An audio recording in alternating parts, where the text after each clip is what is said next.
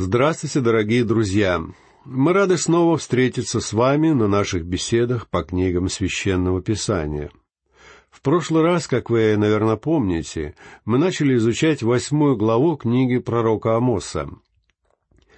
Восьмая глава входит в последний, крупный раздел книги пророка, состоящий из трех глав, в которых содержится видение будущего — Амос был простым пастухом из Фикои, заброшенного селения, находившегося в пустыне, в стороне от оживленных дорог. Однако Бог поставил этого человека на пророческое служение и повелел ему отправиться в Вифиль, чтобы провозгласить там весть о грядущем суде над Израилем. Видения, о которых мы читаем в книге пророка Амоса, это одна из многочисленных форм предостережения. С помощью видений Бог пытался отвратить народ израильский от грехов. И вот пророк Амос рассказывает израильтянам о видениях, полученных от Бога. Первое видение, о котором пишет Амос, связано с нашествием саранчи. Но Амос попросил Бога не наказывать народ, и Господь согласился с Амосом.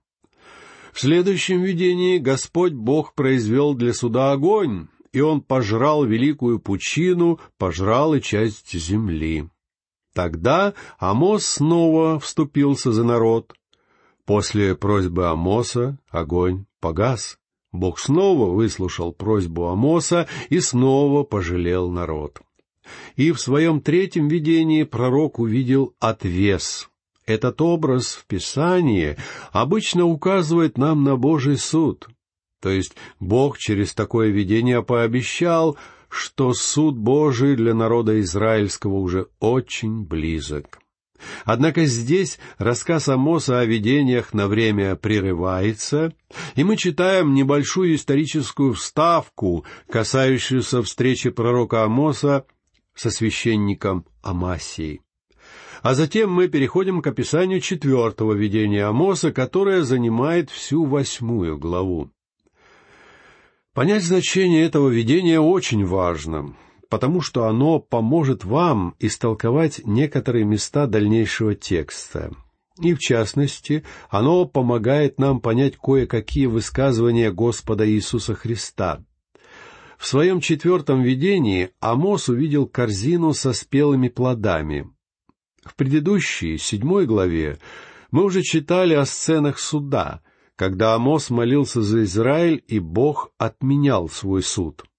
Но вот здесь плоды в корзине означают, что урожай собран. Можно подводить итоги.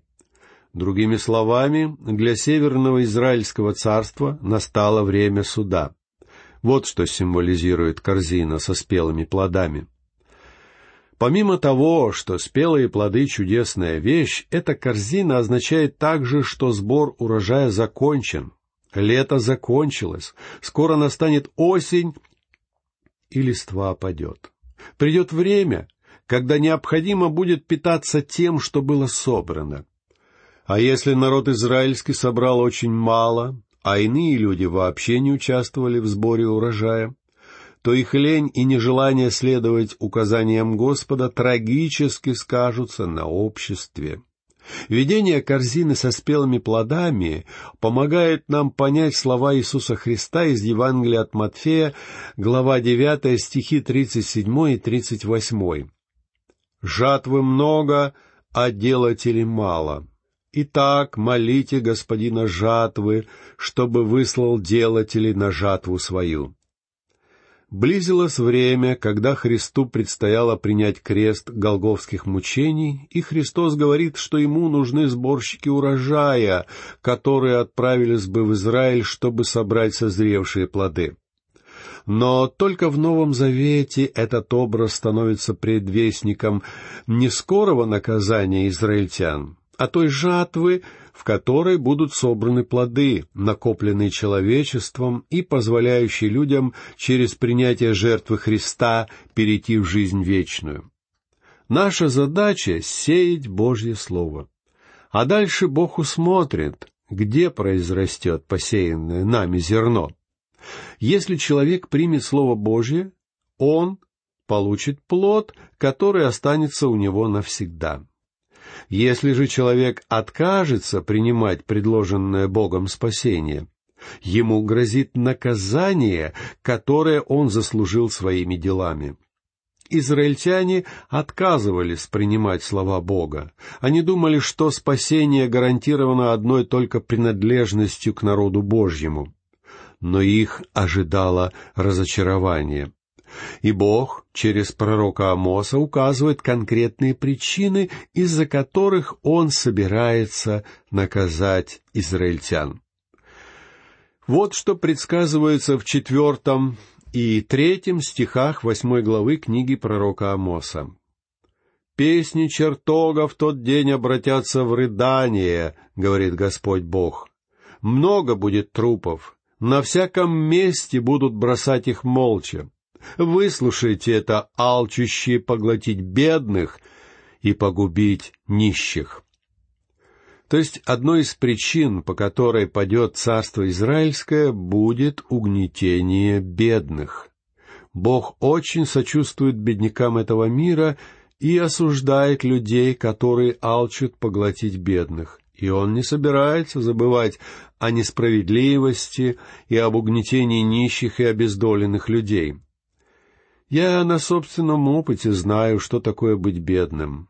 Мой отец был простым рабочим, и мы едва сводили концы с концами. Он получал зарплату по субботам, покупал продукты, платил врачу и за квартиру, а потом обычно давал по медику мне и сестре.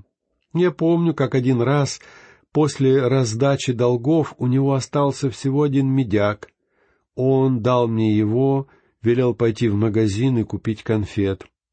Я купил большую упаковку леденцов, потому что в те времена леденцы стоили довольно дешево, и мы с сестрой поделили их. Мой отец умер, когда мне было четырнадцать лет. И тогда мне пришлось содержать себя, мать и сестру.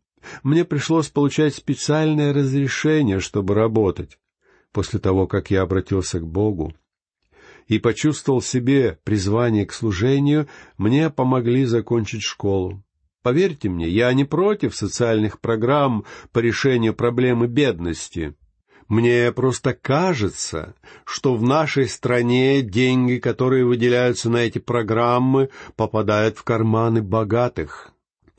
А мне хотелось бы, чтобы эти программы действительно были полезны для бедных, чтобы они помогали им, вот о таком несправедливом отношении к беднякам и пишет здесь пророк Амос. Даже когда общество специально выделяет деньги, чтобы помогать бедным, эти деньги все равно оседают в карманах чиновников, ведающих распределением финансов. И за это Бог грозит наказать израильтян. Итак, давайте продолжим чтение восьмой главы книги пророка Амоса и прочтем стихи пятый и шестой. «Вы, которые говорите, когда-то пройдет новолуние, чтобы нам продавать хлеб, и суббота, чтобы открыть житницы, уменьшить меру, увеличить цену сикля и обманывать неверными весами, чтобы покупать неимущих за серебро и бедных за пару обуви, а высевки из хлеба продавать. Если бы вы вдруг оказались в то время в Иерусалимском храме, то вы увидели бы, как израильтяне ревностно и тщательно выполняют предписанные Богом обряды, то вы подумали бы, да чем вообще возмущается этот пророк Амос? Однако Бог видел не только совершаемые действия, Он видел то, что происходит в сердцах израильтян. Новолуние и суббота были днями, когда запрещалось заключать денежные торговые сделки. И вот Бог говорит, что эти жадные богачи даже в храме во время поклонения Богу думали о делах следующего дня, о том, как они будут богатеть, обманывая других. Жители Израиля не просто грешили всю неделю, они несли свой грех с собою в храм. И разве не похож Израиль того времени на современное общество? Жители Израиля покупали неимущих за серебро.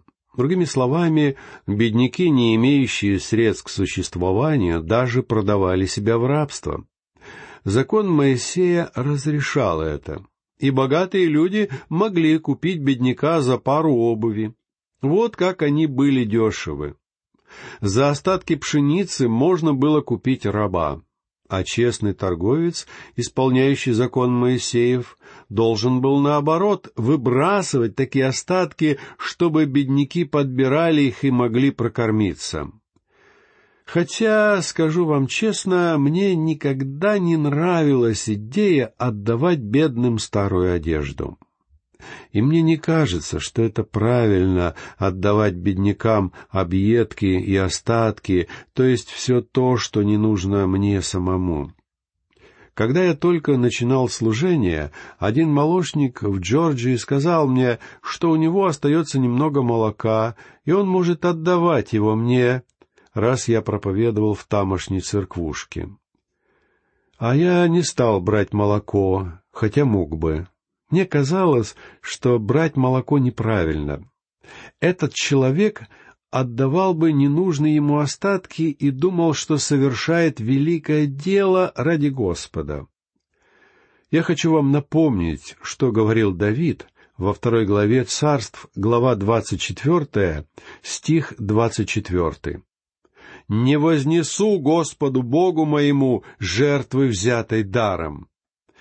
И Господь Иисус, когда был на земле, не случайно наблюдал за людьми, которые несут в храм жертвоприношения. Вы спросите, какое ему было дело до этого? Представьте себе было. Христа интересует, сколько мы отдаем Ему, а сколько оставляем себе. И если мы отдаем то, что не нужно нам самим, то какая же в этом заслуга? Вы, наверное, говорите себе, а не воображает ли этот проповедник себя Амосом? Может быть, отчасти вы будете правы. Мне действительно нравится Амос, потому что он говорит на моем языке. Он сам был бедняком и говорил понятные мне вещи. И здесь Амос объясняет, почему Израиль подобен корзине со спелыми плодами. Эти плоды прекрасны, но они очень быстро портятся. А одним из признаков порчи плодов было плохое обращение с бедными. Читаем далее, послушайте седьмой стих. «Клялся Господь славою Иакова, поистине вовеки не забуду ни одного из дел их». Клялся Господь славою Иакова. Слава Иакова — это Господь Иисус Христос. Господь клянется грядущим Мессией. Невозможно придумать более торжественной клятвы. Обратите внимание на то, чем именно клянется Господь. «Поистине вовек не забуду ни одного из дел их». Как мы уже видели, Бог не забывает дел ни одного из нас, верующего или неверующего. Верующие однажды, как сказано во втором послании к Коринфянам, глава 5, стих 10, предстанут пред судилище Христова, чтобы каждому получить соответственно тому, что он делал, живя в теле, доброе или худое. Во времена Амоса люди грешили, грехи их накапливались, а Бог все запоминал. Обратите внимание на стих восьмой не поколеблется ли от этого земля, и не восплачет ли каждый живущий на ней, взволнуется вся она, как река, и будет подниматься и опускаться, как река египетская. Некоторые комментаторы считают, что речь здесь идет о землетрясении. Возможно, что и так, и я не могу сбрасывать со счета такое истолкование. Но мне кажется, земля трясется именно потому, что Бог грядет, Бог судья. Даже сегодня, когда вы проезжаете через Самарию и видите руины между Галгалом и Вифилем, вас не может не потрясти ужасное состояние этой земли. А ведь когда-то это была плодородная равнина с густой растительностью, со множеством деревьев. Но сегодня здесь пустошь. Сразу видно, что местность эта подверглась Божьему суду. Бог строго поступил с ней. И в следующей главе, как мы увидим, содержится обетование по поводу будущего, которое суждено этому краю. Когда мы изучаем пророчество, мы должны помнить, что обещания Бога обычно относятся как к народу, так и к земле, независимо от того, идет ли речь о суде или о благословении. Вот почему я не согласен с теми, кто говорит, что сегодня исполняются пророчества Писания о возвращении иудеев в свою страну. Хотя физически евреи туда действительно приезжают, Духовно они еще не вернулись к Господу. И это очевидно, потому что иудейская земля не получила Божьего благословения. Она не изменилась. Да, на ней ведутся какие-то работы, осушаются болота, в пустынях проведено искусственное орошение, и она цветет, как роза, но только на крохотных участках пустыни. Мы не можем сказать, что великие пророчества исполняются. Возвращение Израиля еще не началось. Вспомните, что в Нью-Йорке сегодня больше евреев, чем во всем Израиле. И это очень красноречивый факт. Послушайте далее девятый стих восьмой главы Амоса. «И будет в тот день, — говорит Господь Бог, — произведу закат солнца в полдень, и омрачу землю среди светлого дня». Здесь Амос говорит о том дне. Как мы уже знаем, этим термином в Писании обозначается День Господень. Обычно тем днем называют период великой скорби, с которого начинаются коренные преобразования на земле. День превращается в ночь для Израиля.